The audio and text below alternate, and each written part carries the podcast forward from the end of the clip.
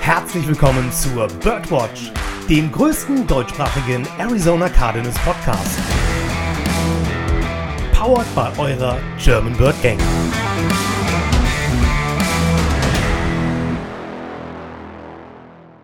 Rise up, Red Sea, und einen wunderschönen guten Morgen, guten Mittag, guten Abend, wann auch immer ihr unsere drei wunderschönen Stimmen hört. Ja, drei Stimmen, die anderen beiden kommen gleich dazu.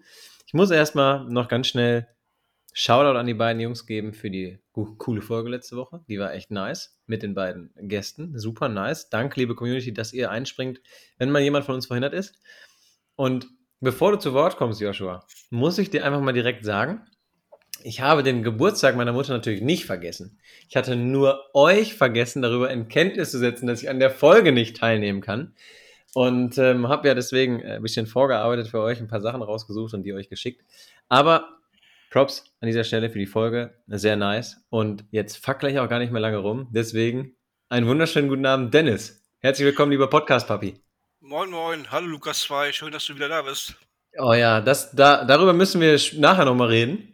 Äh, da war ich schon ein bisschen, äh, ja, nicht erbost, weil, ähm, aber äh, da musste ich schon sagen, äh, hallo. Hallo, lieber Joshua. Hallo, lieber Lukas. ich, ich, ich, war, ich, war, ich war dazu geneigt, auch gerade zwei zu sagen, aber ich habe es gelassen. Äh, weil für mich bist du immer die Nummer eins in meinem oh. Herzen. Runter wie Öl geht das. Runter ja. wie Öl. Ja. Das, das, ist das Schweiß, weil das so warm ist. Komm, erzähl auch nichts. Oder das kühle Blonde, was hier vor mir steht und äh, was ich äh, Ja, wenn der Bielefelder Schreckenskammer trinkt, da wirst du als Kölner, kriegst du warmes Herz.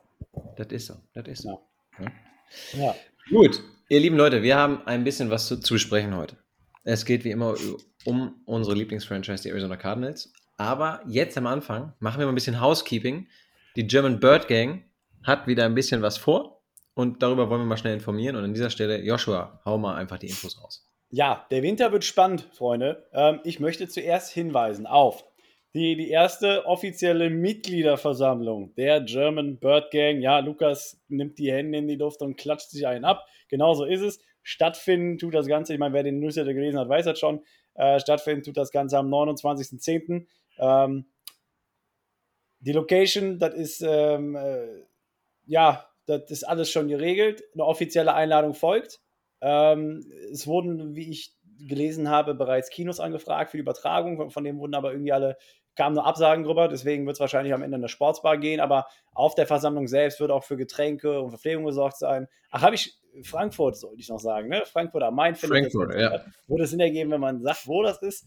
Ähm, aber da auch einfach nochmal den Newsletter reinlesen. Aber ich denke mal, Wer das hört und noch kein Mitglied ist, hat den Newsletter auch nicht bekommen. Das heißt, wird Mitglied.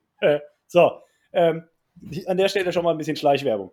Ähm, darüber hinaus ähm, wurde in dem Newsletter natürlich auch nochmal German Birking on Tour erwähnt. Ja, dass es eben, sage ich mal, ähm, die Spiele gibt, die die German Bird Gang besucht. Ähm, und ähm, da könnt ihr auch auf jeden Fall auf unserer Website äh, germanbirdgang.de slash gmg on tour ähm, alles andere und alles weitere und alle Infos nochmal nachlesen. Darüber hinaus steht euch ebenso zu, an dem Fantasy Bowl teilzunehmen, der jedes Jahr im Rahmen ähm, ja, der Liga stattfindet. Ähm, da einfach eine E-Mail an fantasyfootball at german-birdgang.de schreiben, dann werdet ihr einer Gruppe zugeordnet. Stattfinden tut das Ganze auf der Sleeper-App. Ähm, muss ich sagen, nicht mein persönlicher Favorite. Ich bin mehr so der NFL Fantasy-App, aber das ist natürlich jedem selbst überlassen. Und zu guter Letzt, ähm, ja, haben wir auch noch einen neuen Gutscheincode Keiler15. So, und den könnt ihr bei uns im Store anwenden. Ich glaube, das war's. Gut.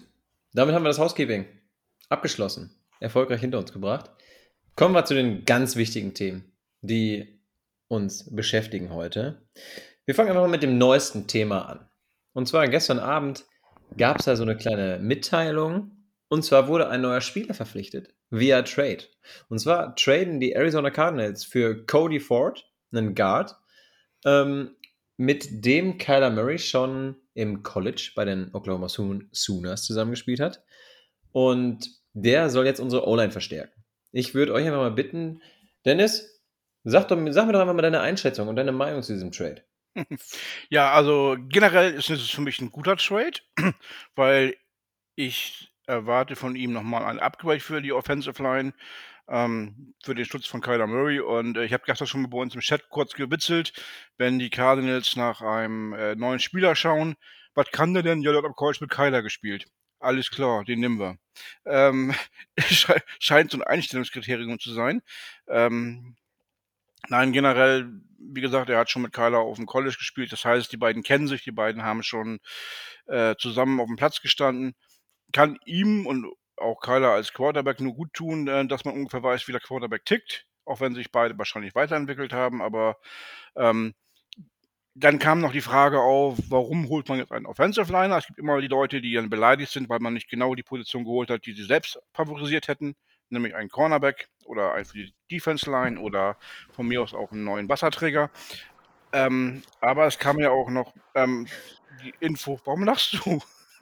Ich fand den Wasserträger da in dieser Kombi sehr geil. ja. Mit dem habe ich nicht gerechnet. Okay. Nein, aber ähm, Marquise Hayes, der, der Rookie der Offensive Line, ähm, ist wohl ein bisschen mit Knieproblemen letzte Woche im Trainingscamp unterwegs gewesen und wir wissen alle bei großen, schweren Jungs, wenn die Knieprobleme haben, das kann dann auch mal eine etwas hartnäckigere oder chronischere Sache werden, ohne dass die Knieprobleme jetzt genauer definiert wurden oder ich habe es zumindest nicht gelesen. Ähm, aber da kann man sich auch nicht vorbeugen. Äh, Danny Isadora, auch ein Offensive Line Spieler, der eigentlich ein sehr gutes Camp gehabt hat, was man so gehört hat, ähm, hat jetzt so ein, so ein Walking Boot angehabt, so eine, so eine Gehhilfe. Ähm, also auch momentan angeschlagen. Äh, Justin Murray ist bekanntermaßen immer noch am ja, sehr spärlich trainieren nach der Verletzung. Ähm, aber wie man es dreht und wie man es dreht und wendet, es ist auf jeden Fall auch eine ähm, Death Chart Ergänzung, noch ein Body mehr zu haben und einen, der dann auch schon ein bisschen Erfahrung bringt für einen Fünftrunden-Pick. Ja, mein Gott, ich glaube, das hilft uns so weiter. Ähm, vor allem, weil es ja, also es wird ja wahrscheinlich der Compensatory Pick sein, den wir für den Abgang von Chandler Jones erhalten haben. Das bedeutet, das tut eigentlich keinem weh, weil das ist ein Pick, den hätten wir nicht und haben dafür jetzt einen O-Liner quasi umsonst bekommen. So, da sage ich nicht Nein zu. Vor allem, weil Dennis hat die Vorteile bereits herausgestellt. Er hat bereits mit Kyler zusammengespielt, ist sich also so seines, seines Spielstils bewusst. Ja? Ähm, er weiß, äh, wo der Junge langflattert und dass er Junge flattern kann, weil man hat natürlich auch schon vorher gehört, ähm, Justin Pugh, DJ Humphreys und so weiter haben immer öfter zur Kunde getan, dass mit Kyler als Quarterback äh, die selbst nicht wissen, wo der Spielzug hingeht. Und das macht natürlich einem O-Liner extrem schwierig manchmal, die richtigen Wege zu blocken oder whatever, weißt du? Stell dir vor, Kyler rollt nach links raus und, und DJ lässt aber, weißt du, die, die Edge halt schön rein, weil er denkt, das Ding geht nach rechts oder so. Kann, kann ja passieren. Ne? Ähm, macht natürlich noch umso schwieriger, aber da, sage ich mal, macht sich natürlich dann auch, ähm, ja, einfach dieser Bekanntheitsgrad dann, ja, ist ja natürlich dann ein gewisser Vorteil. Ja, absolut. Und äh, Cliff Kingsbury hat heute wohl in einer Pressekonferenz auch noch gesagt, dass sie an ihm auch die Möglichkeit, Inside und Outside zu spielen, sehr schätzen. Das ist halt auch nochmal ein Punkt für ihn. Und ähm, ganz schnell noch zu Marquis Hayes, was du gerade eben angesprochen hattest, Dennis. Ähm, da hat heute auf der Pressekonferenz Cliff Kingsbury auch gesagt, dass ähm, er wohl ein paar Wochen sogar ver verletzt sein wird und nicht am Training teilnehmen kann. Und ähm, Will Hernandez soll nächste Woche von seiner Verletzung zurückkommen. Genau. genau. und das wollte ich auch noch gerade ansprechen. Will Hernandez hat es ja auch mit, mit dem Enkel, äh, mit dem Knöchel zu tun. Ähm, war wohl halt wirklich nur eine kleine Schramme, aber jetzt vor allem halt in der Preseason versuchst du natürlich alle Verletzungen zu vermeiden. Deswegen hat auch Will halt nicht einen Snap gesehen jetzt im letzten Preseason-Spiel. Ähm, Marquis Hayes genauso wenig. Ähm, von daher äh, schon die Leute, die Schonung brauchen. Und äh, da gerade alles, sage ich mal, natürlich mit ein paar Verletzungen vorbelastet ist, ähm, finde ich, den, find ich den Trade an der Stelle einfach umso besser. Und nicht zu vergessen, Justin Pugh ist evaluated with a Stinger, ne? Kam heute auch noch raus. Also der hat wohl irgendwo einen blauen Fleck abbekommen, der sich ein bisschen anders entwickelt, als man erwartet. Ähm, deswegen ist das nur ein wirklich, wirklich guter Depth-Typ ähm, eigentlich, der da auf jeden Fall einmal helfen kann. Genau, man kann ja noch ergänzen, er spielt halt primär oder wird primär als Right Guard eingesetzt hat auch im College gespielt, kann halt auch auf Left Guard spielen. Du hast eben die Versatility angesprochen, aber man sieht es ja häufig bei O-Linern. Vor allem bei jungen O-Linern, sobald du die Position wechselst, fühlst du dich nicht mehr so wohl, du bist nicht mehr in deinem, in deinem Modus drin. Ja, man hat am Anfang versucht, George Jones auf Guard zu, zu installieren. Äh, hast gesehen, wo das hinführt. Jetzt, wo er Left Tackle spielt oder beziehungsweise als Left Tackle auch eingesetzt worden ist in der Preseason oder überhaupt ja jetzt in der Preseason äh, beziehungsweise Offseason ähm, auch auf Tackle gemünzt worden ist, fühlt er sich wesentlich wohler. Das siehst du halt direkt. Ähm, ist natürlich immer so ein gewisser Akklimatisierungsprozess, den du vermeiden möchtest. Und von daher, du kannst ihn überall einsetzen, aber du willst es nicht, sagen wir so. Und genau das ist nochmal der Punkt. Ähm, wenn du viele Spieler hast, die leicht angeschlagen sind auf einer Positionsgruppe und du hast die Chance, jemanden zu holen, der in der Liga auch schon Erfahrung hat, aber trotzdem noch jung ist und wahrscheinlich auch nicht die ganze Welt kostet. Er war ja ein Second-Round-Pick. Ähm, ist im letzten Vertrag, wenn ich es richtig gelesen habe. Also der wird jetzt nicht ewig teuer sein. Und für den 5-Runden-Pick, den Joshua eben schon erwähnt hat, der wahrscheinlich der Compensatory-Pick ist. Also du hast jetzt eigentlich einen äh, versatilen Spieler geholt, der dir auf jeden Fall Erfahrung mit reinbringt. Ähm, wenn du ihn nur auf die Bank setzt, dann ist es halt auch so, aber es war halt kein teurer Spieler. Und wenn er nach einem Jahr geht, weil man sich nicht auf einen neuen Vertrag einigen kann, dann ist es halt auch nicht so dramatisch. Aber passt auch super zu der Situation in unserer O-Line, ne? wo nur gerade ähm, hier unser Center Rodney Hudson und DJ Humphreys einen Vertrag über nächstes Jahr hinaus haben. Dann kann man noch mal einen holen, der äh, nur ein Jahr Vertrag hat. Also Möglich, möglicherweise ist es ja auch schon ein Hinweis darauf, dass man ihn günstig sein kann nächstes Jahr. Du weißt ja nicht, was da, was da schon für Gespräche geführt wurden. Ähm, dass er schon für die Zukunft geholt wurde. Keine Ahnung. Aktuell sehe ich ihn erstmal so als, als, als Vorgriff auf mögliche Verletzungen, die während der Saison passieren können. Und wenn du die Möglichkeit hast, den Spieler schon vor der Saison zu holen, dann machst du es halt. Absolut. Und nicht erst wenn der, nächste, wenn der Erste mit einem gebrochenen Bein im Krankenhaus liegt. Und du musst halt dazu sagen, dass die Cardinals damals schon Interesse hatten. Mit damals meine ich zum Zeitpunkt des Drafts. Ähm, und ähm, sind dann aber natürlich mit Byron Murphy gegangen in der Runde. Ja, also was, was machen die Cardinals halt? Die nehmen in der zweiten Runde Cornerbacks oder Safeties aus Washington. So, das ist deren Ding. Und äh, haben sie in dem Jahr halt auch gemacht. So, und äh, insofern, Cody Ford stand schon früher auf deren Liste. Ähm, hat, hat ja jetzt dann auch den Weg zu uns gefunden. Ähm, ja, und ähm, Meme, Meme-weise und vielleicht auch, um das Thema so ein bisschen abzuschließen und den roten Faden zu, zu äh, zu einem Kreis zusammenzuführen. Ähm, es wurde bei Twitter ja auch, sage ich mal, das Oklahoma Sooner Roster von 2018 gepostet.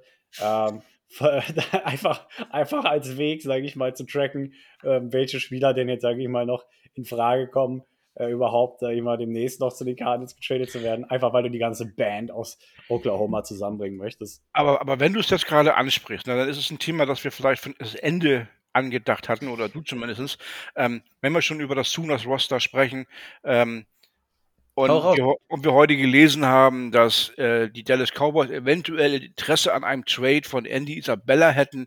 Finde ja, ich Gott, wichtig da, und richtig. Da läuft, wichtig und richtig. Da, da, läuft ja auch so ein Sooner rum äh, mit dem Namen CD Lamp. Also wenn man die beiden gegeneinander austauschen würde.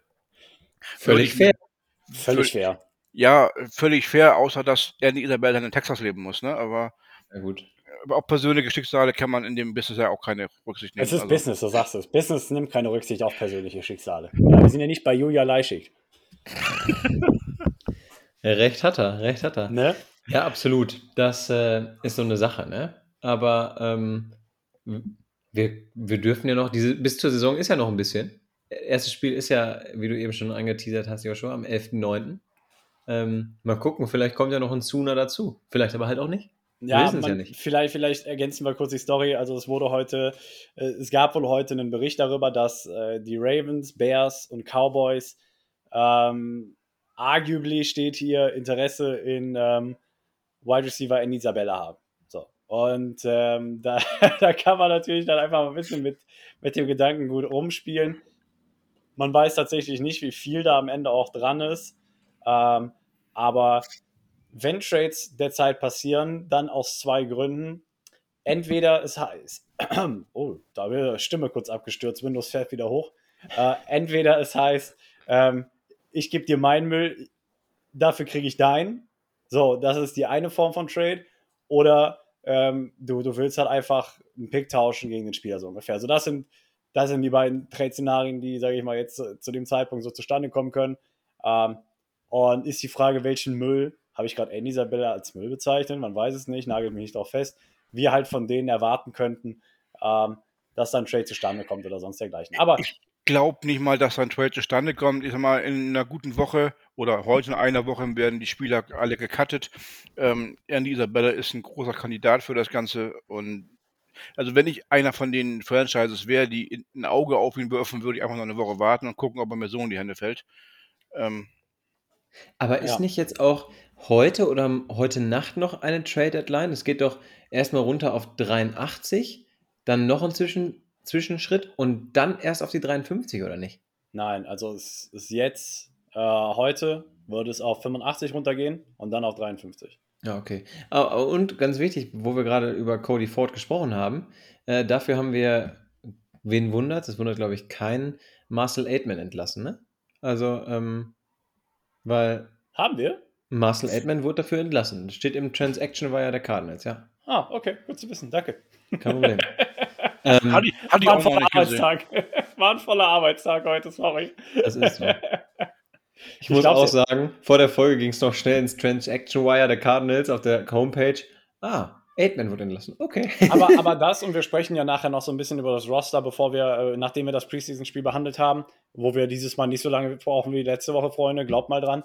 Ähm, dass es um Antoine, äh, Antoine Winfield wollte ich gerade schon sagen, dass, es, dass es halt um äh, Antoine Wesley ähm, nicht wirklich schlecht steht. Also man, man, man ist ja ursprünglich davon ausgegangen, ne, der Junge muss ins MRT, da, da könnte Gott weiß wer was passiert sein. Ähm, es scheint ja nicht so schlimm zu sein. Und ähm, er ist ja zumindest auch auf dem Trainingsgelände, läuft natürlich gerade keine Raps mit und so weiter, aber interagiert wohl auch immer mit den Spielern und sowas und äh, dient bei den Drills als, als Dummy und hast du nicht gesehen. Also von daher, ähm, er ist da, er ist anwesend und die Entlassung von Marcel Aitman ist für mich nochmal so ein Signal in die Richtung von wegen, hey, Antoine Wesley geht es gar nicht so schlecht, wie man ursprünglich gedacht hat.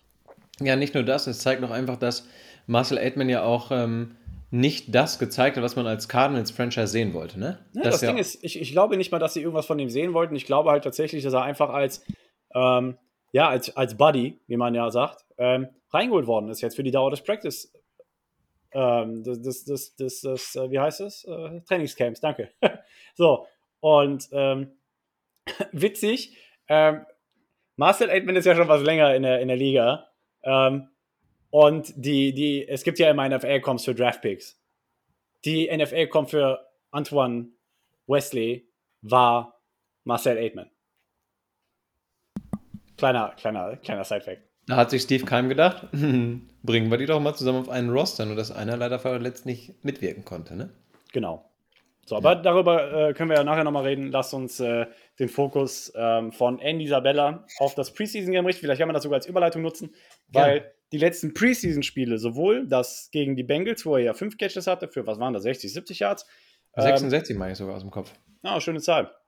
Ähm, als auch in dem Spiel jetzt gegen die Ravens, wo er wieder vier Catches hatte und davon waren zwei, drei schon wirklich gut in Traffic, ähm, hat er natürlich sein, sein Market Value ähm, so ein bisschen in die Höhe äh, geschossen. Ja? Und ähm, steht damit natürlich als, als, als äh, Trade-Kandidat ähm, ganz weit vorne, sage ich mal, in der Liste. Ähm, wo du, wenn du, ne- wenn du jetzt zum Beispiel ein Verein bist, der ja in der Waiver-Liste ja, ein bisschen weiter hinten steht, sodass du nicht direkt an die Practice Squad Spieler der anderen rankommst, weil andere haben ja, also es gibt ja eine Waiver-Liste Reihenfolge und die bestimmt ja darüber, wann du dran bist und einen Practice Squad Spieler von einem anderen Team waven kannst. So. Und wenn du, sag ich mal, weiter hinten stehst und du möchtest vermeiden, ne, oder du weißt, hey, ich will diesen Spieler haben und ich denke mal, bevor ich dran bin, ist der weg, dann willst du natürlich selber, also ne, dann, dann gehst du vorher ran, machst einen Trade, was auch immer, ne? So. Das hat natürlich seinen Market Value so ein bisschen hochgepusht jetzt. Ja. Ja, absolut. Ähm, ich habe die Zahlen nochmal aufgerufen. Andy Isabella, 5 Catches für 54 Yards und der längste waren 16 Yards. Ähm, und ja, man hat ja auch äh, gesehen, ne? Er war schon auf dem Tape relativ oft zu sehen, äh, mit seiner Speed etc. Der kann da schon ganz schön was reißen. Ja. Ähm, ja. Eigentlich finde ich, muss ich auch ehrlich sagen, finde ich es für ihn persönlich schade, wie das Ganze für ihn mit den Cardinals lief. Aber wie wir eben schon angesprochen haben, it's a business, ne? Es Da ist ist auch. Da haben- geht es halt darum, äh, zeig deine Leistung, dann wirst du spielen. Und so ist es. oder halt du zeigst nicht die Leistung, du spielst ja leider nicht. Und da ist er leider wahrscheinlich äh, reingetappt. Ja, und wir haben es oft angesprochen, der ist einfach das Opfer seiner Umstände gewesen. Da machst du nichts. Ist halt so. Da hat er keine Schuld dran, da haben die Karten jetzt mehr Schuld dran als jeder andere, beziehungsweise da kannst du eigentlich keinem die Schuld zuschreiben. Ist einfach eine Scheißsituation gewesen. Ja. Er hat ja niemandem irgendwas getan. Er hat ja nicht irgendwie böse Sprüche gemacht. Er hat ja niemanden da irgendwie den Joghurt geklaut aus dem Rucksack oder irgendwie sowas. Aber er hat Ähm, die Leute mit Joghurt im Rucksack geschubst. Und dann mussten die einen neuen Rucksack kaufen. Als ob Das der war er nämlich. Als ob der kleine Mann jemanden schubsen kann. Jetzt mal im Ernst. Nein, er, er, er tut mir in der Hinsicht ein bisschen leid, weil er einfach unter dem Ganzen leiden muss, dass äh, DJ Metcalf halt so durchgestartet ist und die Cardinals Andy Isabella über DJ Metcalf gepickt haben und jeder sagt, ey, die Pflaume haben wir geholt, aber DJ Metcalf startet durch, wir hätten den auch haben können. Ähm, darunter leidet er, glaube ich, meiner Meinung nach mit am meisten. Und für ihn ist ein Fresh Start wahrscheinlich das, allerbe das allerbeste, was für ihn, was ihm, Ja. was ihm passieren kann. Ja, absolut. Und wenn es durch einen Cut ist und er irgendwo äh, dann aufgenommen wird. Ja. Ich würde einfach mal sagen, wir nehmen noch so ein paar Personen raus, ähm, die positiv aufgefallen sind. Und ich mache das jetzt mal positiv anhand der Zahlen fest, weil es einfacher ist. Lass knacken. Ähm, Victor Bolden, 5 Catches, 66 Yards, der längste 23 Yards. Der kriegt ja ganz schön. Josh freut sich. Ja, nee, ihm ist aber auch ein Touchdown durch die Schlappen geflogen. Man muss halt auch dazu sagen, ne? Das, ja, klar, vollkommen richtig. Aber man muss sagen, ähm, der Junge zeigt, was, dass er die Bälle gut fangen kann. Ne? Der macht schon einen richtig guten Eindruck. Oh, die Bälle gut fangen kann, das war ein Stichwort. Wenn du ein NFL-Roster willst, musst du das Ding in der Endzone fangen, wenn du so frei stehst. Gut, ja. Aber ich meine, das kann sein, dass er Kammerflipper hat, whatever. Aber es ist halt einfach auch schön zu sehen, dass, dass diese, dass das Ende unserer, dass, dass das Death Chart unserer Wide Receiver, Greg Dodge, ja, gehört auch dazu. Der hatte auch wieder ein paar gute Catches. Ganz schnell. 4, 47 Yards und den längsten mit 34. Ja, gut, also dieser 34-Yard-Catch, der ist mir, glaube ich, auch im Gedächtnis geblieben. Ähm, einfach, dass die, dass sie Impact zeigen können. Ja? Einfach, dass es, sage ich mal, so ein bisschen in die richtige Richtung geht bei denen. Ähm, und dass sie da halt, und wir haben über die, die Rolle von Greg Dodge gesprochen, die er in den Special Teams einnehmen kann. Ähm, einfach das zu untermauern. Bleibt die Preseason über gesund, mach die Spiele weiter so gut, wie, du, wie, wie, das bis jetzt war, hol dir deine 4, 5 Catches ab, dann, dann schaffst du den Weg ins 53-Mann-Roster, auch weil du eben diese Special Teams Relevanz besitzt. Ähm, bei Victor Bolden wäre ich mir da von vorne, äh, zumindest im Vorfeld, nicht so ganz sicher. Ähm, wenn wir aber nachher unsere äh, Roster-Predictions durchsprechen, also bei mir taucht er zum Beispiel auf. Einfach, weil was ist die Alternative? Und dazu werden wir aber gleich kommen. Ähm, von daher, ähm, ja, einfach, einfach schön zu sehen, dass es da halt, sag ich mal, so ein bisschen fruchten kann und dass die Blumen gewässert werden. Ja, absolut. Ganz schnell, ähm, wir, dadurch, dass wir ja wirklich noch einmal über den Roster sprechen werden und ich kenne uns drei, wir brauchen dafür einfach Zeit, ähm, möchte ich äh, noch eine Frage an euch stellen. Und zwar hat man wieder gesehen, dass Kyler Plays called. Ja, und er hat wieder mehr gecallt als in Cincinnati. Ähm, wie steht ihr dazu? Was ist eure Meinung dazu? Und ähm, was glaubt ihr, kann das für einen Effekt auf die Saison haben, die jetzt ansteht? Gar keinen. Weil, außer dass es ihn vielleicht ein bisschen reifer wirken lässt. Aber äh, Trace McSorley wird in der regulären Saison wahrscheinlich nicht auf dem Platz stehen. Ähm, er ist für mich, also ich letzte Woche habe ich ja gesagt, man könnte vielleicht drüber nachdenken, ihn als ähm, dritten Quarterback mit im Roster zu nehmen. Ähm, wenn man ihm überzeugt ist von, von seinem ja, von seinem Auftreten. Er ist auch eher der 1 zu 1 Quarterback, äh, wenn man Kyler 1 zu 1 ersetzen möchte. Das ist Colt McCoy nicht. Also von der Spielweise her. Man hat, er hat ja auch jetzt gegen die Ravens ähm, ein bisschen wie Kyler gespielt. Riskante Pässe, die auch gerne mal dann in die Deckung geworfen wurden und abgefangen werden. Ähm, die, die Runs, den Rushing Touchdown, das hat er auch hingekriegt. Ähm, aber ich glaube, das war eher für Kyler so mehr so eine Spielerei in der, in der Preseason, da so ein bisschen mit reinzucallen in der richtigen Saison wird er auch selber auf dem Platz stehen, dann wird er keine Plays callen. Er wird vielleicht ein bisschen ähm, die Plays anpassen, die ihm gecallt werden während der Saison, aber ähm, so wie jetzt hat es eigentlich keinen Effekt, glaube ich nicht. Für einen Moment dachte ich mir gerade, wo geht die Argumentation hin? ich dachte, reden wir jetzt auf einmal über Trace McSorley oder für einen Moment dachte ich, okay, kurz falsche Abfahrt genommen, lass die Umleitung nehmen. Aber Nee, okay, Dennis hat die Kurve bekommen. Ja. ähm, nein, aber ich stimme Dennis äh, prinzipiell zu. Ähm, ich glaube, es gab ja dieses Meme. Äh, oder äh, bei den Cardinals ist ja alles, was existiert, irgendwie ein Meme, Digga. Es ist langsam langweilig. Kyler hat ja die Play-Calling-Duties äh, gegen Ende des dritten Viertels übernommen. Bis dahin hatten wir wie viele Punkte gemacht? Drei. Danach haben wir 14 Punkte gemacht. Also, ne, von wegen äh, Plays under Cliff Kingsbury drei Punkte, Plays under Kyler Murray 14 Punkte. Liegt natürlich auch daran, dass Kyler einfach der aggressivere Playcaller ist, ja, der will immer das, das Big Play haben und hast du nicht gesehen.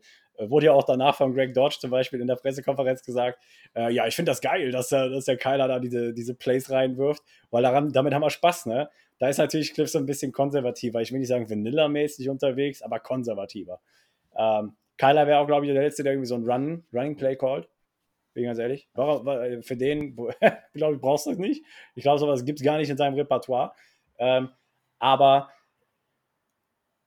das Ding ist, das Einzige, was das für einen Effekt haben könnte auf Kyler, ähm, zumindest direkt, wäre, dass er das Playbook halt auswendig lernt dadurch, ne? Weil du wendest, du, du, du executest die Plays nicht nur, du wendest die auch quasi in der Praxis, also ne, du callst sie in der Praxis auch. Sorgt natürlich dafür, dass sich dein Wissen festigt. Aber der Junge ist jetzt das vierte Jahr im System, der kennt das Playbook von A bis O. Das, das, das stößt aus jeder Ecke raus. Der, der kennt das wie seine Westentasche. Ähm, das andere ist, und deswegen hätte ich mir zum Beispiel auch gewünscht, dass, dass er das ganze Spiel Play callt, ähm, dass er sich der Tragweite von Fehlern bewusst ist. Ähm, klar, es kann ein schöner Spielzug sein, aber stell dir vor, du hast den schönsten Spielzug der Welt und Trace McSorley wirft zwei Interceptions. Ja, toll, danke. Toller Spielzug, aber Ball weg. So, dass du dir einfach de dem bewusst wirst, dass es halt nicht nur die Plays sind, sondern auch die Execution. Ich glaube, das ist halt nochmal so ein Ding, was einem dadurch vor Augen geführt wird. Und da wollte ähm, ich hin. Ja, danke. dass, dass er halt auch so ein bisschen halt in die Rolle von Cliff schlüpft ne? und auch so ein bisschen mit der Frustration umgehen kann, wenn, wenn Cliff zwar gute Plays macht, aber die Execution halt einfach nicht stimmt. Ich meine, wir haben das gegen die Rams gesehen. Da hättest du Play callen, was du wolltest. Die O-Line, die war nicht da. Da, da hat gar nichts gestimmt. Da hättest du callen können, was du wolltest. Da hätte gar nichts funktioniert. Dass du einfach, weißt du, diese Unterscheid, diesen Unterschied lernst und dass du so ein bisschen die Frustration antizipierst von dem, was, was damit einhergeht, wenn es halt zum Beispiel nicht funktioniert. Ich glaube, das hilft auf jeden Fall auch in der Entwicklung nochmal von Kyler, weil das hat auch eine Menge dann mit Leadership zu tun. Und ähm, das, das festigt aber natürlich auch nochmal die Bindung zwischen Cliff und Kyler, weil beide so ein bisschen den Schmerz voneinander nachvollziehen können. Ja, das ist genau das, wo ich hin wollte. Ähm, es ist halt äh, einfach klar, das Argument im Playbook vollkommen richtig. Der wird das schon quasi auswendig können. Aber die nächste Sache ist halt, du lernst, was mit dir draußen passiert, wenn du wirklich nur sagst, so, wir spielen jetzt diesen Spielzug. Und es läuft genau andersrum und am Ende spielst du danach gar keinen Spielzug mehr, weil der Ball weg ist. Ne? Und ähm, ja, vielleicht kann Kyle das dann einfach besser greifen. Vielleicht ist es für ihn auch einfach einfacher, das zu verstehen. Ähm, auf jeden Fall cool zu sehen, dass er das machen kann und dass man ihn das auch machen lässt. Und ähm, ja, also warum nicht, ne? ist meine ganz Aber- ehrliche Meinung. Ich meine, so ein anderes Ding ist natürlich, stell dir vor, auf einmal fällt das Headset aus, wie bei Russell Wilson damals. Und dann musst du irgendwie so einen Drive selber callen. Kann ja vorkommen, kann ja mal passieren. Ähm, hilft natürlich aber auch irgendwie Checks zu machen und so weiter und so fort. Du wirst halt einfach selbstbewusster im Play-Calling. Ich glaube, das, das, das kann halt schon helfen. Und halt das, was wir gerade angesprochen haben. Ne? Und Ähm. umsichtiger, ne? Einfach ähm, Ja, vielleicht noch mehr auch auf das zu gucken, was da gerade die Defense anzeigt oder wie auch immer, ne? Vielleicht ist es, es hängt vielleicht mit allem mit drin eigentlich. und es unterstützt vielleicht sogar das Bewusstsein dafür, dass es nicht jedes Mal dieses Big Play sein muss. Richtig. Ähm, es kann auch einfach mal der 4-Yard-Lauf sein oder der, der Short Pass oder was auch immer.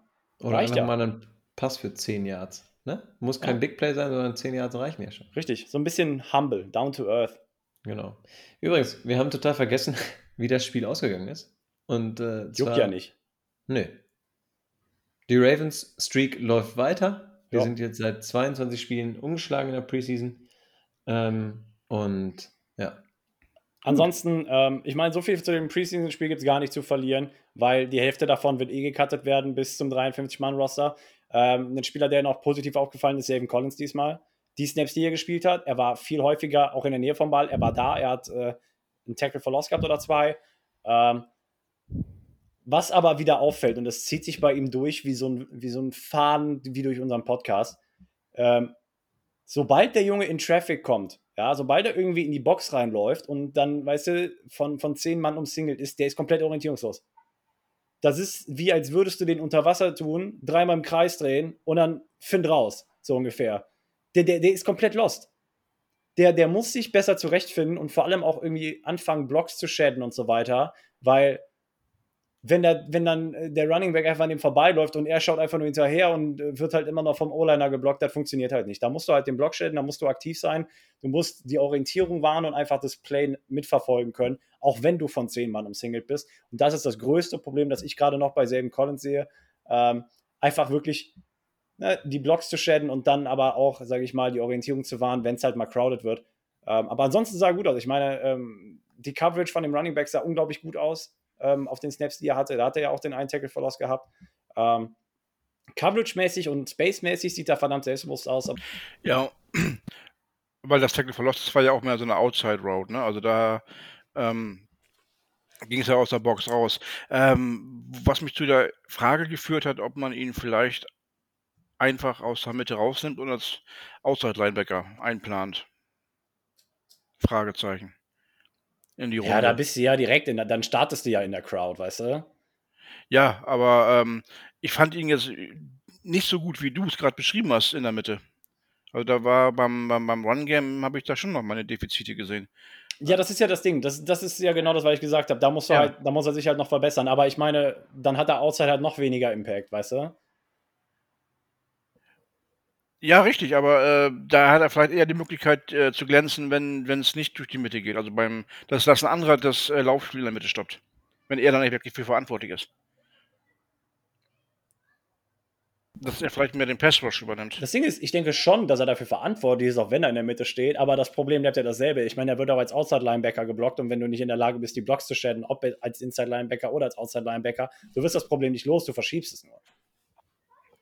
Das ist wiederum ist auch richtig, ja. Nee, war nur eine ja. Idee, die mir den, äh, ja. also die Bilder gesagt hat, so, wenn, wenn er die Mitte nicht wirklich dicht kriegt fürs Laufspiel, dann lass es jemand anders versuchen und ähm, seine Dynamik halt mehr über außen kommen lassen. Also ich meine, verstehe mich nicht falsch. Vance Joseph ist zum Beispiel der letzte Spieler, der letzte Trainer, der sagt, hör mal, du, du gefällst mir nicht, ich lasse dich trotzdem drin. Wenn, wenn Saban Collins nicht liefert, der ist nach zwei Wochen raus. Naja. Vance Joseph macht da keine Kompromisse. Hat er letztes Jahr gezeigt. Also jetzt hat er keine Snaps mehr gesehen nach Woche 9. Ja. Na, also der macht da keine halben Sachen, der Vance. Wenn du dem Vertrauen, wenn du das Vertrauen von Vance nicht verdienst, nimmt er dich auch raus. Da kennt er nichts. Also von daher, ich, ich, ich stimme da voll ganz zu, wenn, wenn, wenn Saban, sage ich mal, sich dahingehend nicht verbessert und die Mitte nicht wirklich dicht macht und wir da wirklich extreme Defizite haben, denke ich nicht, dass Vance Joseph davor zurückscheut, da einige Änderungen vorzunehmen. Keine Frage.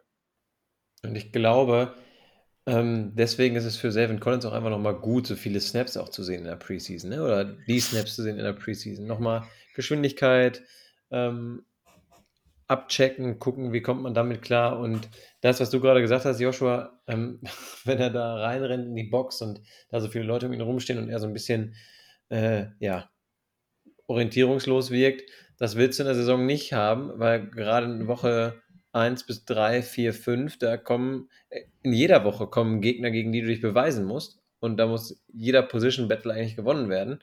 Und das ist schon schwierig genug, ne? Also, ja, einfach ihm die Zeit geben, sich jetzt bestmöglich auf die Saison vorzubereiten.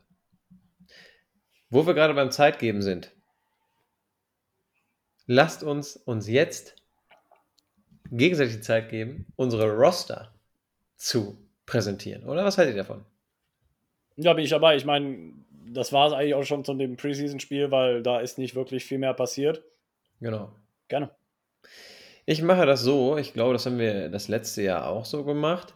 Wir fangen auf, die, auf der Defensive Side an und ähm, auf Outside Linebacker. Wir bringen mal so ein bisschen Feuer rein direkt. Hauptsache zwar, so unstrukturiert wie möglich. Ich verstehe dich. Nö, ich wollte jetzt Outside Linebacker. Ich wollte jetzt ja nicht direkt mit den Cornerbacks anfangen. Ja, okay. Na, deswegen Outside Linebacker, Inside Linebacker etc. pp. Dann geht's weiter. Gut, Outside Linebacker. Momentan unter Vertrag, ganz schnell. noch dazu, wir haben momentan 84 Spieler auf unserem Roster, Stand jetzt, und wir müssen runter auf 53. Das heißt, 31 Leute müssen wir nach Hause schicken.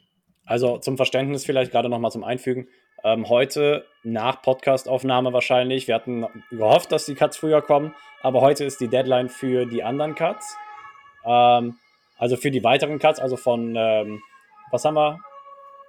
Äh, 85 auf 80, ne? Richtig, ja. So rum, sorry. Ich glaube, wir hatten es am Anfang eben auch falsch gesagt. Ähm, Alles gut. kleiner. Zahlendreher, aber ich denke, jeder versteht, was wir gemeint haben. Ähm, hat man den RTW gehört? Minimal. Minimal, okay, gut. Ähm, sorry, wenn das wirklich laut war. Ähm, so, und äh, nächste Woche Dienstag, wenn wir dann die andere Folge aufnehmen, erfolgt halt der, der, groß, der größte Cut, ne? Also auf, auf die 53 Mann runter. Von daher ähm, werden wir das jetzt diese Folge schon mal äh, projecten, weil na, wir wissen ja nicht, erfolgt der Cut dann nächste Woche Dienstag, wenn die Deadline ist vor der Podcastaufnahme, doch erst danach und wir wollten es auf jeden Fall davor gemacht haben. So. Genau. Fangen wir an. Outside Linebacker. Unter Vertrag stehen Victor Dimukeji, Dennis Gardek, Marcus Golden, Devon Kennard, Jesse Luketa, Luketa, Margie Sanders und Cameron Thomas. Wen von den Jungs würdet ihr ziehen lassen? Oder sagen, für dich hat es leider nicht gereicht. Ich habe kein Foto für dich. Du machst heute Wow. aber auch alles, alles umgekehrt. Ich habe mit Offense-Anfang gerechnet und gedacht, wen wir mitnehmen und das willst du ein bisschen mit mir gehen lassen. Wir können, Also, wir können das auch einfacher nein. machen. Äh, Dann sage ich dir, wen ich gehen lassen würde. Cameron Thomas und ähm, Jesse Luketa. Okay. Weil ich würde äh, ja, fünf mitnehmen. Das sind die anderen fünf halt, ne? Victor Dimokeji, Dennis Kadek, Devon Kennard, Mijay Sanders und Markus Golden. Ah, okay.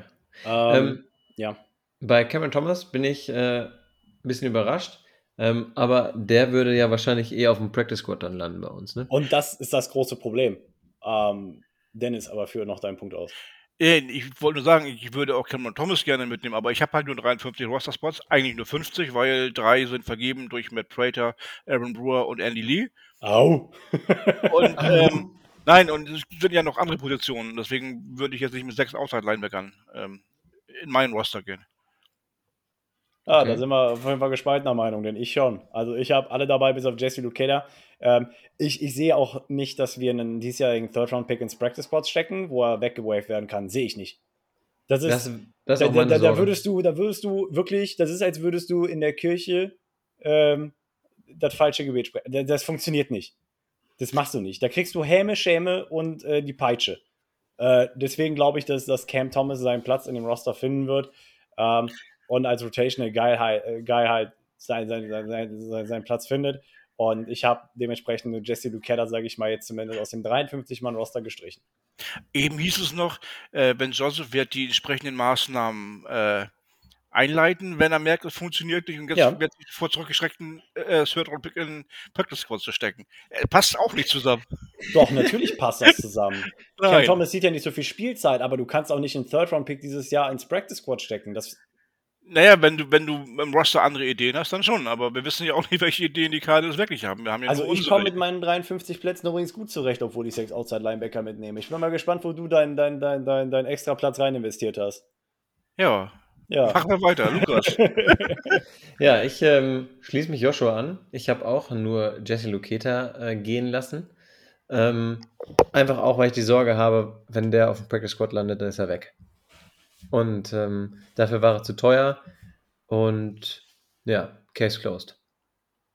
ja das, ich ist sagen- als, das ist, als würdest du eine Immobilie kaufen vor der Immobilienblase. Mm -mm. Don't do it. Ja. Inside Linebacker. Unter Vertrag stehen aktuell Ezevan Collins, Ben Neiman, Isaiah Simmons, Ezekiel Turner, Tanner Vallejo, Nick Vigil, Joe Walker und Chandler Wooten. So, Joshua, fang du mal an.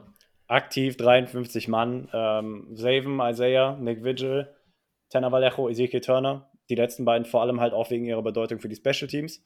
Ähm, alles, was da drunter ist, mit Ausnahme von, ähm, wen wir? Ähm, also ich kann mir vorstellen, dass Chan, äh, hier, Chandler Wooten und ähm, Jetzt ist mir. Jetzt ist, äh, Ben Nieman oder wen meinst du? nee, Oder den, den anderen Joe Kollegen. Wa Joe Walker, danke. Die werden ihren Weg ins Practice Squad finden, denke ich. Ähm, und dann vielleicht äh, für die ein oder andere Woche aktiviert werden. Ähm, den Rest, denke ich mal, werden wir nicht mehr wiedersehen. Dennis, du bist dran. Ja, ich habe ähm, bei den Inside-Linebackern auch fünf Leute mitgenommen. Und zwar Zayvon Collins, Isaiah Simmons, Nick Wiggle und unsere beiden Special-Teamer, auch Tanner Vallejo und Ezekiel Turner. Und ähm, ja, ich sehe es eigentlich wie, wie auch die anderen nannten Practice Squad, beziehungsweise Joe Walker, der war ja auch schon gerne mal da letztes Jahr, vorletztes Jahr war, glaube ich, bei den 49ers im Practice Squad und ist zwischendurch immer mal wieder hochgekommen. Also das ist so ein typischer Practice Squad-Spieler eigentlich. Ähm, auch da gehe ich mit fünf Leuten in die Saison. Ja, bin ich voll bei euch. Äh, ben Niemann wird uns dann ja auch verlassen, aber von dem hat man jetzt ja auch nicht viel gesehen oder gehört. Ganz schnell noch eine Sache zu Chandler Wooten. Der hat mir übrigens bei seiner Interception und sonst auch ganz gut im Spiel gegen die Ravens gefallen. Das Deshalb, deshalb. Ne? Ich denke mal, dass, dass er den Weg auch gerade jetzt aufgrund seiner Leistungen in den Preseason-Spielen ins Practice Squad finden wird. Ähm, und ähm, das sollte eigentlich eine gemachte Sache sein. Aber Ja. 53 Mann erstmal nicht. Dafür ist es Okay. zu competitive. Richtig, genau. So, kommen wir zu unseren Defensive Tacklen, ja? Wir haben unter Vertrag Eleki Futu, Manny Jones, da muss ich mal kurz gucken, ob ich das richtig lese. Also Eleki Futu, Manny Jones, Rashad Lawrence, Christian Ringo und Antoine Woods. So, ich fange einfach mal an. Wollen wir nicht die Ends direkt mit dazu nehmen, weil das ist ein. Gerne, können wir, können wir auch Komm, machen. Ähm, die Ends sind äh, Zach Allen, Michael Dogby, Jonathan Ledbetter und JJ Watt. Ich habe sie eh schon zusammengeschmissen gehabt. Deswegen, ich nehme mich auch. Ja, ist doch kein Problem. Ähm, soll ich trotzdem mal anfangen? ja, fang an, Luki, komm. Was, was hast du für uns? Also, ich nehme mit Zach Allen, Michael Dogby, JJ Watt, Leke Fotu, Rashad Lawrence. Jetzt muss ich nochmal nachdenken. Lass mich nochmal schnell überlegen. Antoine Woods und ja, Jonathan Ledbetter gefällt mir eigentlich auch gut in der Saison. Du hast sieben dabei. Sieben? Nein, nein, nein, Jonathan Ledbetter Wir fällt brauchen mir noch. Offensivspieler, ne? Das weißt du. Ja, Wir das nicht- weiß ich nicht, schon. Nicht, Ja. nicht, nicht 53 mal Defense-Roster. Nein, nein, nein, nein, nein. Also, Zach Allen, Michael Dogby, JJ Ward, Leki Futu, Rashad Lawrence und Antoine Woods. Warum Woods? Ja, ist eine gute Frage. Ja, lass mal Woods raus, komm. So schnell bist du zu überreden? Nee, ich warum, hab- warum, ich hab- warum ich hab- JJ Watt? Nein, nein, Dennis. Nein, ich muss, ich muss sagen, Antoine Woods musste ich äh, noch mal kurz überlegen, war ich sehr unschlüssig drüber, aber ähm, lassen wir den zu Hause, den Jungen. Da, weißt du, das ist so eine, das ist so eine Schwankpersonalie, ja? Da- Schwankt. Schwankpersonalien, nice. ja nicht Schrank, sondern eine Schwank. Arbeitet der im Bierzelt? Ja, äh, es gibt auch diesen guten Witz, äh, ich bin Alkoholiker, ich habe überlegt, auf, aufzuhören zu trinken, aber ich schwanke noch, ne? Mhm, genau. Ja, gut. Sehr kreativ. Sehr, sehr kreativ. Kommen wir zurück zum Roster. Ja. Ähm, Ähm, ich schließe Ich glaube, einfach über- kurz. Oder ja, ich glaube, über Namen wie Zach Allen, äh, Michael Dogby, JJ Watt, Leki Futu, Rashad Lawrence brauchen wir gar nicht sprechen, das oder? sind die fünf gesetzten Leute bei mir und die habe ich auch in der Liste und keinen weiter. Keinen mehr. Ja, okay. ähm, Manny Jones wird es für mich ins Practice Squad schaffen, auch einfach, weil er sich, glaube ich, im Team sehr beliebt gemacht hat mit seiner Kyler Murray-Impression. Wer davon noch nicht gehört hat, ähm, die sollte auch online irgendwo verfügbar sein. Der hat ähm, beim Team-Meeting eine Impression von Kyler Murray dargeboten. Sehr amüsant. Ähm, und ähm, ansonsten, Jonathan Ledbetter hat ja die Preseason auch ganz gut ausgesehen. Also ich denke mal, dass er auch so ein Kandidat, ähm, der den Weg ins Practice Squad findet. Antoine Woods haben wir ja zuletzt erst gesigned von den Cowboys, aber das wäre so ein Typ, den ich da nicht sehe. Ähm, und äh, ich denke mal, er wird es nicht überleben. Von daher, das ist so mein Assessment. Ja, aber das ist auch so, finde ich, das Schwierige bei Ledbetter gewesen. Ne? Der sieht in der Preseason gerade so viel Snaps und sieht eigentlich so solide aus. Ähm, aber gut, hey, ist dann so. Sind wir wieder beim Thema 53-Mann-Roster und ich habe muss da gar nicht viel, die Zeit können wir uns sparen, gar nicht viel zu sagen. Ich habe die gleichen fünf Spieler wie ihr. Ähm, Haken hinter. Gut. Kommen wir zu einer der spannendsten Positionsgruppen in unserem Roster, wie ich finde, weil wir sie auch sehr regelmäßig als unsere größte Baustelle deklarieren. Cornerback. Wir haben Daryl Baker Jr., Cor Curtis Davis, Antonio Hamilton, Josh Jackson, Christian Matthew, Byron Murphy, Jace Whittaker und Marco Wilson bei uns gerade auf dem Roster.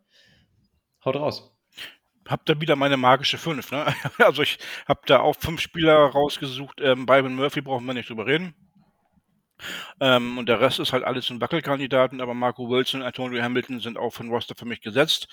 Ähm, Jace Whittaker wird auch dabei sein und bei den anderen drei Kandidaten, vier Kandidaten, Entschuldigung, tippe ich auf Josh Jackson, dass das machen wird. Ich da habe, hätte ich jetzt auch drauf getippt.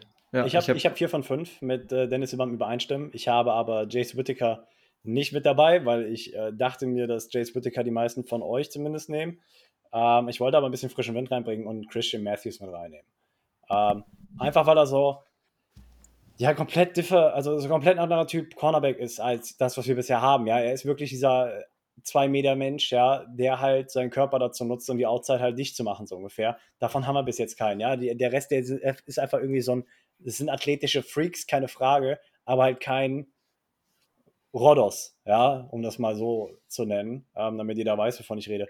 Äh, deswegen habe ich Christian Matthews mal mit reingenommen. Aber das ist wirklich so der Spot, wo ich sage, da, da, da werden die Karten jetzt, glaube ich, dann eher mit Jace Whittaker gehen, auch einfach, weil ähm, er dann das perfekte, sage ich mal, der, der perfekte Slot-Corner-Backup wäre für Byron Murphy, der dann damit in die Rotation reinkommt, sollte Byron mal irgendwie auf die Outside gehen oder sowas, weil das ist ja gerade die Versatility, die bei Byron ja so ein bisschen, ja, ähm, für Vorteile sorgt. Ähm, deswegen, äh, mehr als fünf Cornerbacks sehe ich aber auch nicht in der aktuellen Rechnung. Nee, und deswegen würde ich auf keinen Fall mit sechs Cornerbacks gehen. Ich meine, wenn noch ein Signing kommen sollte, was man sich wünscht, ähm, weil momentan wird viel darüber diskutiert, dass Talent zwar da ist, ähm, aber auch wieder nicht, weil es ist auch ein Talent, als Veteran da reinzugehen und Talent weiterzugeben und das fehlt halt komplett. Ähm, das ist ein viel zu junger Raum und wir haben häufig schon darüber gesprochen, was für Auswirkungen das auf den Cornerback-Raum haben kann, wenn du wenig Erfahrung hast. Ähm, da müssen wir jetzt gar nicht mehr tiefer drauf eingehen. Deswegen ähm, etwaige Änderungen vorgenommen ne, oder etwaige Signings vorhergegriffen. Das sind die fünf, die ich gesetzt habe. Ja, finde ich gut. Würde ich sagen, no comment on this. Weiter geht's im Text. Safeties. Ähm, Buddha Baker, Tay, Tay Delay, äh, Deontay Thompson, Jalen Thompson, Charles, Charles Washington, James Wiggins und dies sind sie, unsere Safeties. Die Positionsgruppe ist so einfach, die nehme ich mir direkt. Ich nehme Buddha, äh, Jalen Thompson äh, und äh, Charles Washington mit. Die drei. Du hast nur drei. Ich habe vier. Ich habe auch vier. Dann hast und du, dann hast du äh, Deontay Thompson noch mitgenommen. Ich habe Deontay Thompson noch mitgenommen. Ja. Ähm, fragwürdig, was man mit zum Beispiel James Wiggins macht, weil er hat auch, sage ich mal, seine Präsenz in den Special Teams wahrgenommen oder zu, zu spüren gegeben letztes Jahr. Ähm, dann wiederum sah das Tackle jetzt zum Beispiel in den Preseason Games gegen die, gegen die Ravens absolut desolat aus. Ja? Ähm, das hat aber so ein bisschen mit Deontay Thompson gemeinsam. Ähm, aber da sehe ich, sage ich mal, Deontay Thompson ein Stückchen weiter vorne als äh, James Wiggins als Seventh Round Pick aus dem letzten Jahr. Von daher ähm, denke mal, das ist so einer der Kandidaten, bei dem du keine Angst hast, dass er vom Practice Squad weggenommen wird. Also von daher schiebst du ihn da rein und aktivierst ihn, wenn du ihn brauchst. Ja. Ich habe ihn sogar über Charles Washington reingenommen. Also das wäre ähm, wär die andere Alternative, die du hast, ja. Weil Charles Washington hat, glaube ich, wenn ich mich jetzt nicht komplett verhaue, letztes Jahr auch schon den Cut nicht überlebt und kam dann wieder. Äh, Perspective Squad. Stimmt, du hast recht. Hast du recht. Du so. hast recht, stimmt. Oh, oh Elefantenhirn. Ja. Und deswegen habe ich jetzt gedacht, okay, äh, die beiden Thompsons, ähm, Buddha Baker, waren für mich die drei Gesetzten. Ich habe auch einen vierten mit reingenommen und mich dann in dem Fall für James Wiggins entschieden. Okay. Ja. Finde ich gut. Gut. Andere Seite des Balls. Fangen wir an in der O-Line. Heute schon ein bisschen drüber gesprochen. Hören wir uns einmal die Namen an. Calvin Beecham, Rashad Covert, Cody Ford, Sean Harlow, Marquise Hayes, Will Hernandez, Rodney Hudson, DJ Humphreys, Danny Isadora, Josh Johnson, Greg Long, Coda Martin, Joshua Miles, Justin Murray, Justin Pugh, Letitia Smith und das waren sie. Du hast Cody Ford vergessen, habe ich ihn gerade überhört? Nee, hat er gesagt. Nein, er gesagt. Äh, das war der dritte. Entschuldigung, Ja, den nicht habe ich vergessen. Ich habe eigentlich erwartet, dass einer von euch sagt, du hast Greg Long gesagt, aber nee, der kam ja zurück, den haben wir ja wieder zurückgesigned. Gut, ich, ich, ich greife jetzt hier einfach herv äh, hervor. Mach mal. Ähm, ich fange mit den fünf Startern an und reihe dann die vier Backups auf. Wer jetzt rechnen kann, weiß, ich habe neun dabei. Ähm, DJ Humphreys ist gesetzt. Neuer Mhm. Vertrag. Justin Pugh, gesetzt. Für mich. Mhm. Ähm, Rodney Hudson, kann man sich drüber streiten, ob der gesetzt ist, weiß ich nicht. Ähm, Will Hernandez auf Right Guard, Kevin Beecham Right Tackle. Das sind die fünf Starter für mich, die, die, also für, zumindest für den aktuellen Zeitpunkt. Ähm, Josh Jones als Swing Tackle kann sowohl Left Tackle als auch Right Tackle spielen. Das heißt, wenn einer von beiden ausfällt, das ist quasi so mein Hybrid. Für die anderen Positionen habe ich, sage ich mal, einen Ersatzmann direkt mitgenommen. Marquis Hayes als Left Guard für, für Justin Pugh. Ähm, Sean Harlow als Center Backup ähm, und Cody Ford als, ähm, als wiederum Guard Backup, ne? weil wir wissen nicht, wo Justin Murray ist mit seiner Verletzung.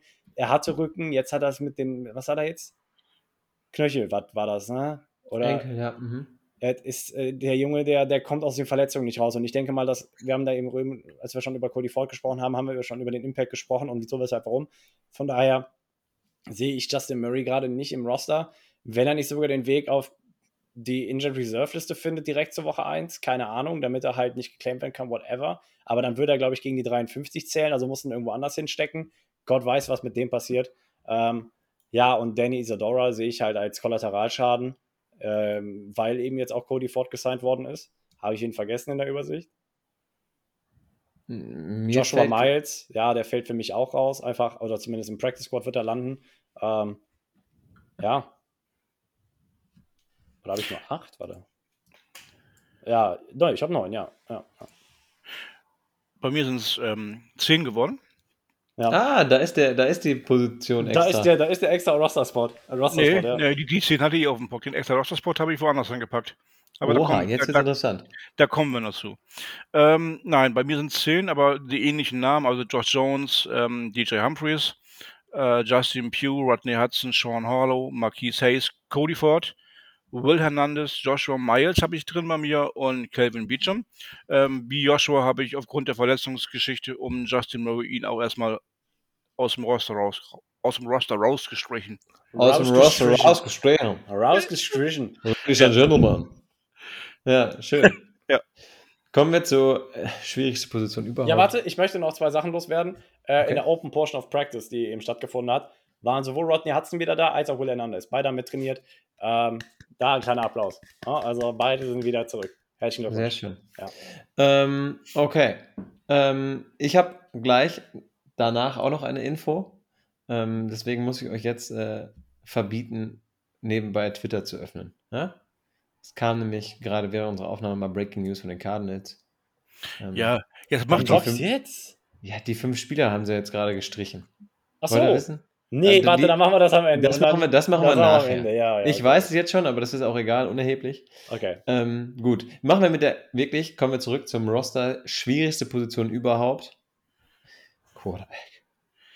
Oh. Ja, ich habe letzte Woche ja kurz drüber nachgedacht, mal in den Raum geschmissen, ob man mit drei Quarterbacks in den Raum, äh, in, in Raum, sag ich schon, in die Saison geht, weil man Trace McSorley ähm, nicht in Practice Squad stecken möchte, damit er da schnell rausgepickt wird. Ich habe mich nur für zwei entschieden. Ähm, welche beiden brauche ich, glaube ich, nicht groß erwähnen. Kyler Murray und Colt McCoy. Ähm, ich habe ich hab Trace McSorley drin. Ich äh, hätte auch McSorley mit reingenommen. Ja, Ich aber ich glaube, da, da brauchen wir gar nicht ich viel zu brauche sagen. ich brauch den Platz für andere. Ja, ich weiß gar nicht, wo du deine Plätze überall rein investierst. Irre. Ja. Naja, aber ähm, auch hier in Sidefact Colt McCoy war ja die letzte Woche des Trainingscamps nicht mehr mit dabei, wegen einem Sore Arm. Ja, und äh, selbst der hat heute wieder im Practice Bälle geworfen. Also von daher, da geht es auch bergauf an der Front. Ja, also sehr, sehr Lukas gut. und ich, Kyler Murray, Colt McCoy, Trace McSorley und Dennis hat Trace McSorley gestrichen und gesagt, ich brauche den Spot woanders. Und Dennis, ich will wissen, wo. Ja, aber warte, Nee, wir haben doch nur noch drei Positionsgruppen. Ja, aber guck mal, bei der, bei der O-Line hat es schon einen mehr als Lukas und ich, sondern dürfte ja jetzt, sage ich mal, wieder irgendwo Wo einer wo mehr sein. Womit machst du denn weiter, Lukas? Running Ja. Back. Running Back. Running okay. Backs. Da habe ich vier. Da hab ich Ja, okay, vier. chill. Warte, warte, warte. Ruhig, Brauner, ruhig. Ran an den. Speck. Oh, jetzt guck mal, jetzt müssen hier die Söhne den Papi zurückhalten. Hallo. Ich, ich sag's ja nur. Okay, Running Back. Eno Benjamin, James Conner, Keontae Ingram, TJ Pledger, Jonathan Ward, Jonathan Ward und Daryl Williams. DJ Pledger ist übrigens schon nicht mal mehr auf dem Roster. Der wurde heute Mittag schon gecuttet, also sorry. Ja, stimmt. Okay, also ich wollte jetzt nicht vorweggreifen oder so, aber der Bei den ist schon Cardinals steht er noch worden. drauf. Also ja, ich weiß, aber das dauert ja mal, bis, bis, der, bis der zuständige Media Guy da seine, seine, seine magischen Finger über die Website laufen lässt. Ja. Komm, dann, dann hau ich jetzt einfach mal einen raus, ja? ja, hau raus. Ich nehme mit James Conner. Ganz klar. Daryl Williams und Eno Benjamin und Jonathan Ward. Ich nehme vier Stück mit. Du lässt Keontae Ingram ziehen, ja? Ich lasse, das, das fällt mir extrem schwer, weil Keontae Ingram einfach richtig gut aussieht. Aber Jonathan Ward ist so ein bisschen uncuttable, weil er so wichtig für Special Teams ist. Ja. Als Running Back in der Preseason gerade richtig gut aussieht. Er macht es dir eigentlich unmöglich, seinen Namen zu streichen, ist meine Meinung. Richtig. Und ich habe es trotzdem getan für Keontae Ingram. Ansonsten habe ich die drei Namen wie du. Okay. Ich habe, also warte, Dennis, haben wir dieselben vier. Haben wir James Conner, Eno Benjamin, Jonathan Ward und Keontae Ingram? Und wir haben beide Nein, nein, nein, nein? Ich habe ich, ich, nein, nein, ich habe Jonathan Ward gestrichen und Daryl Williams reingenommen. Ach so, nee, ich habe Darrell Williams Logisch. gestrichen, Freunde. Ja, da guckt er schlecht, wa? Hm. Mal. Guck kann, man, mal, kann, man, kann man auch machen, aber ähm, ich habe trotzdem Keontae Ingram einfach, ähm, ja, Jonathan Ward ist schon ein bisschen länger dabei und der wird auch im Practice Squad landen. Und da werde ich, glaube ich, keiner rausnehmen so schnell. Das ist das Ding. So, und ähm, Running Back ist ja so ziemlich eine der kontrovers diskutierten äh, Positionen momentan, weil das, glaube ich, so der Raum ist mit der höchsten Talentdichte, möchte ich es mal nennen, ja. Ähm, Ja, hast recht. Und ähm, da bin ich zum Beispiel überhaupt nicht d'accord mit den ganzen Arizona Cardinals Media Guys momentan, weil jeder von denen vertritt, der, also wirklich gefühlt jeder von denen, vertritt halt die Meinung, dass du Keontae Ingram über Eno Benjamin stellst. Also die Nein. sehen Eno Benjamin Nein. halt raus. Wieso sehen die Eno Benjamin raus? Ich erkläre es euch. Ne, von wegen, du hast über die ganze Preseason immer versucht, halt sein Market Value zu pushen, ne? von wegen, ey, ja, der stellt sich so ultra gut an, bla bla bla, hier und das und jenes. Ne? Also, du versuchst ihn extrem gut zu präsentieren, so wie Andy Isabella quasi. Aber was für mich halt komplett dagegen spricht, ist, was machst du, wenn du den Market Value von einem Spieler pushen möchtest? Du setzt ihn in der Preseason ein. So wie du es mit Andy Isabella machst. Ino Benjamin sieht kaum ein Snap. Also der, gegen Cincinnati, was hat er gesehen? Sechs, sieben, acht. Gegen, gegen die Ravens, glaube ich, zwei. Wenn du doch den Trade Value von dem Spieler pushen möchtest, dann musst du ihn auch spielen lassen. Und allein die Beobachtung spricht für mich vollkommen dagegen, dass Ino Benjamin getradet wird. Vor allem, ähm, ich meine, er ist ja jetzt in seinem Vertragsjahr, ne? Ähm, das, das spricht zwar halt schon wieder, ne, sage ich mal, so ein bisschen pro Trade, aber ich sehe einfach wirklich nicht, dass der Running Back, der gerade am ehesten in Frage kommt, als das komplementär gut zu Chase Edmonds, ja, und der, ich, ich, ich zitiere hier Justin Pugh, Best Outside Runner der Arizona Cardinals weggetradet wird. Ich glaube, und deswegen habe ich Daryl Williams an der Stelle gestrichen, ähm, dass es den Cardinals sehr viel mehr bedeutet am Ende des Tages, so einen Spieler wie Ino Benjamin zu halten, als es denen wehtut, wenn die das, den, den Guaranteed, das Guaranteed Money, das Daryl Williams unterschrieben hat, das sind knapp unter 900.000, auszugeben und zu sagen, hey, hier, nimm dein Geld, wir sehen uns später. Ja, und ich habe Keontae Ingram deswegen reingenommen oder über Jonathan Ward, weil einfach weil er der Rookie ist, weil er der Jüngere ist. Ähm, Jonathan Ward wird im Normalfall für mich nicht so viele Snaps sehen, wenn er im Roster ist. Das wird sich dann auf Ino Benjamin und James Conner aufteilen. Aus dem Grund, wie du gerade genannt hast, für Ino Benjamin. Ja. Ähm, als die ersten beiden. Und ähm, dann würde ich es halt schön finden, wenn man auch einen Rookie gleich mal mit reinnimmt, ähm, weil wir wissen alle Capspace-Geschichten und so weiter, da sind diese späten Picks, wenn du die wirklich im Roster hast, ähm, gar nicht verkehrt, weil der Junge kann nur lernen und er macht äh, jetzt eine gute Figur. Ja. Jonathan Ward macht, macht eine gute Figur Ich- auch, die kannst du immer reinwerfen, keine Frage. Aber dann würde ich in dem Fall einfach den jüngeren Spieler nehmen. Ich verstehe deinen Gedanken, aber Jonathan Ward ist, glaube ich, für Special Teams auch mit zu wichtig. Ich Ja. möchte nur an das Play letztes Jahr in Dallas erinnern, ne? So, und Wo- ich kombiniere nämlich eure beiden Argumentationen und sage, deshalb Daryl Williams schon raus, weil mir fällt kein legitimer Grund ein, weshalb wir Daryl Williams halten sollen, der stärker wäre als die Argumentation, die ihr beiden für die jeweiligen Running Backs anfügt, die ihr mitgenommen habt. So, und deswegen habe ich gesagt, ich streiche Daryl Williams. Sehr kontrovers, aber ähm, das ist die Running Back-Gruppe momentan. Und ich glaube, auch, dass auch nachvollziehbar, deine Argumentation. Also, Und ich glaube, dass Running Back und Cornerback sehr, sehr spannend zu sehen sein wird, wie der Depth Chart dann am Ende aussieht. Ja, lass uns äh, noch schnell die anderen Positionen durchkloppen und Genau. dann auf die Cuts eingehen und dann machen wir Schluss. Richtig. Wide Receiver. Andre Barcella, ja? Victor Bolden, Marquis Brown, Greg Dodge, AJ Green, DeAndre Hopkins, Andy Isabella, John Trey Kirkland, Rondell Moore, Javonte Payton und Antoine Wesley. Korrigiere mich, wenn ich falsch liege, aber Hopkins müssen wir nicht mitnehmen erstmal, ne? Weil der ist ja suspended und der geht nicht gegen das 53-Mann-Roster. Das ist richtig. Korrekt? Korrekt. So, ich Ja. habe Hollywood Brown, AJ Green, Rondell Moore, Greg Dodge, Antoine Wesley. Ähm, wir hatten am Anfang darüber gesprochen. Ich glaube, bei ihm sieht es nicht so schlimm aus, wie, wie man ursprünglich gedacht hat. Und Victor Bolden. Ähm, hat nur noch für mich Greg Dodge hast du drin? Ja, äh, Andre Bicelli habe ich nicht drin. Ähm, Mhm. Andy Isabella habe ich nicht drin, weil ich glaube, er ist so ein Kandidat für einen Trade nächste Woche vielleicht. Ähm, Ja. Und ähm, selbst wenn, ich glaube nicht, dass man sagen würde, ja, wir nehmen dich über zum Beispiel Greg Dodge mit oder sowas. Äh, ich glaube, das passiert nicht. Vielleicht noch über Victor Bolden. Also wenn, wenn, Andy, Isabella bleiben, wenn die Andy Isabella bleiben sollte, dann sehe ich ihn, sage ich mal, über Victor Bolden an der Stelle und auch Andre Bicellia. Aber ich glaube vielmehr, dass wir den außer Haus schiffen noch bis, bis zum Saisonbeginn. Bin ich, aber mit deinen Positionen so bin ich voll d'accord.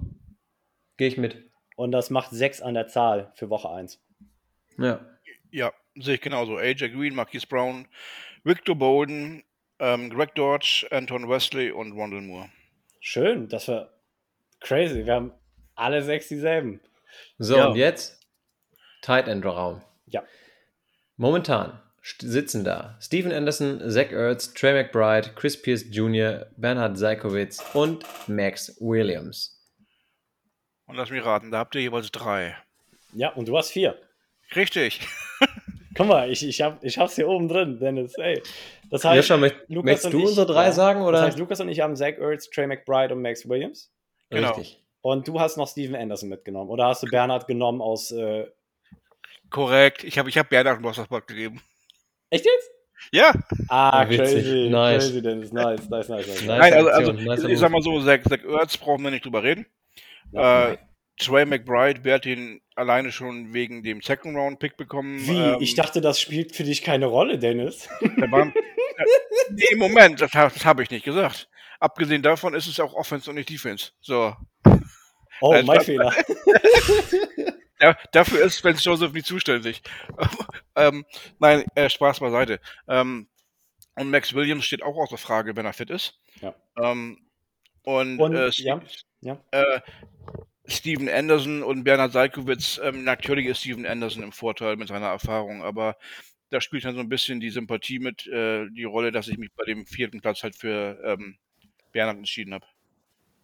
Ja. Auch wenn es vielleicht Also- leist- leistungsmäßig vielleicht nicht das ähm, gegen Steven Anderson jetzt die äh, realistische Entscheidung ist. Finde ich aber cool, ehrlich gesagt. Wenn man jetzt hier bei diesen Spielereien schon mal die Möglichkeit hat, warum nicht machen? Ja, also Joshua und ähm, ich haben es schon nicht gemacht, dass du es dann für uns äh, machst. Ist doch cool. ja also wie Abgesehen, gesagt, die, ja. abgesehen davon, äh, Max Williams wird ja auch noch gar nicht im Active Roster sein. Also Richtig. Das weiß ich nicht. Da wollte ich gerade anknüpfen, weil hier äh, Titan Coach Steve Hayden hat im, im Red Sea Report gesagt, dass Max Williams weiter ist, als jeder gedacht hat und dass er, äh, dass es ihn schockieren würde, wenn er nicht zur Woche 1 fit wäre. Das waren seine Worte. Ich habe paraphrasiert, aber es waren seine Worte. ja, fit und NFL ready ist vielleicht auch noch ein Unterschied. Oder meinte er das damit? Ich habe hab diese Das- Aussage nicht gelesen. Ich habe da jetzt Gute so nicht zwischen den Zeilen gelesen, das ist eine gute Frage. Ich meine, von ne, der Historie, wenn wir über Kreuzbandrisse nachdenken, ne, dann, dann wissen wir, dass Spieler in der ersten Saison nach einem Kreuzbandriss nicht dieselben sind. Von daher ist natürlich die Frage gerechtfertigt. Aber ansonsten vertraue ich da halt auch erstmal auf die Worte des Coaches und er wird ja auf jeden Fall weniger Spielzeit sehen als Trey McBride und Zach Ertz und wird dahingehend ja wahrscheinlich noch geschont werden ein bisschen. Ja, aber das, darauf schließt sich noch meine, meine, ähm, der dritte Roster-Spot oder vierte Roster-Spot an. Wenn Max Williams noch nicht voll einsatzfähig ist und du ihn vielleicht noch ein bisschen schonst, könnte für den vierten Roster-Spot der Titans, bei mir jedenfalls, dann in dem Moment vielleicht ein paar Snaps rausspringen. Ja. Ja, vielleicht. Warum? Ja. Ja. Ja. Wir werden Ja. sehen. Gut, kommen wir dann zu den Cuts, die die Cardinals wirklich gerade gesetzt haben, beziehungsweise im Laufe des Tages. Joshua, du hast es schon angesprochen, TJ Pledger ist schon nicht mehr bei den Cardinals unter Vertrag. Den, der wurde schon im Laufe des Tages rausgeschifft. Den Panther Nolan Cooney, den haben wir jetzt gerade eben gar nicht erwähnt, weil äh, die hat Dennis ja eben reingeworfen. Da vertrauen wir dem ähm, Team, das da. Teams Guru. genau. Ähm, dann Cornerback Curtis Davis ist nicht mehr bei uns. Tight End Josh Hookit, der übrigens hier jetzt gerade in meinem nicht mehr, mehr aufgetaucht ist. Ähm, und Cornerback Daryl Baker Jr. wurde gewaved, weil er verletzt war. Genau. Das sind so die Leute, die ja. es nicht in den 80-Mann-Roster geschafft haben. Aber dann, dann haben wir ja zumindest bisher alle recht. Genau. Keine Überraschung dabei gewesen. Nee. Absolut nicht. Das stimmt. Gut, ihr lieben Leute, wir sind schon wieder über eine Stunde. Es hat mir aber wirklich eine riesengroße Freude gemacht, wieder mal mit euch hier aufnehmen zu dürfen. Und vielen Dank euch. Ich glaube, ihr habt jetzt äh, nichts mehr, oder? Nee. Mhm. Gut, dann wünsche ich euch einen schönen Abend und morgen einen ja, guten Verlauf der weiteren Woche. Liebe Bird Gang, vielen Dank fürs Zuhören. Ähm, wenn ihr uns in Positionsgruppen natürlich widersprecht, lasst uns das wissen. Das nehmen wir gerne für die nächste Folge auf und diskutieren das hier nochmal. Und ich würde sagen, liebe Bird Gang, wir hören uns dann nächste Woche in alter Frische wieder, wenn es wieder heißt Rise Up Red Sea. Das war's für heute mit der Birdwatch, dem größten deutschsprachigen Arizona Cardinals Podcast. Powered bei eurer German Bird Gang. Präsentiert von den Hosts Joshua Freitag und Lukas Frerk.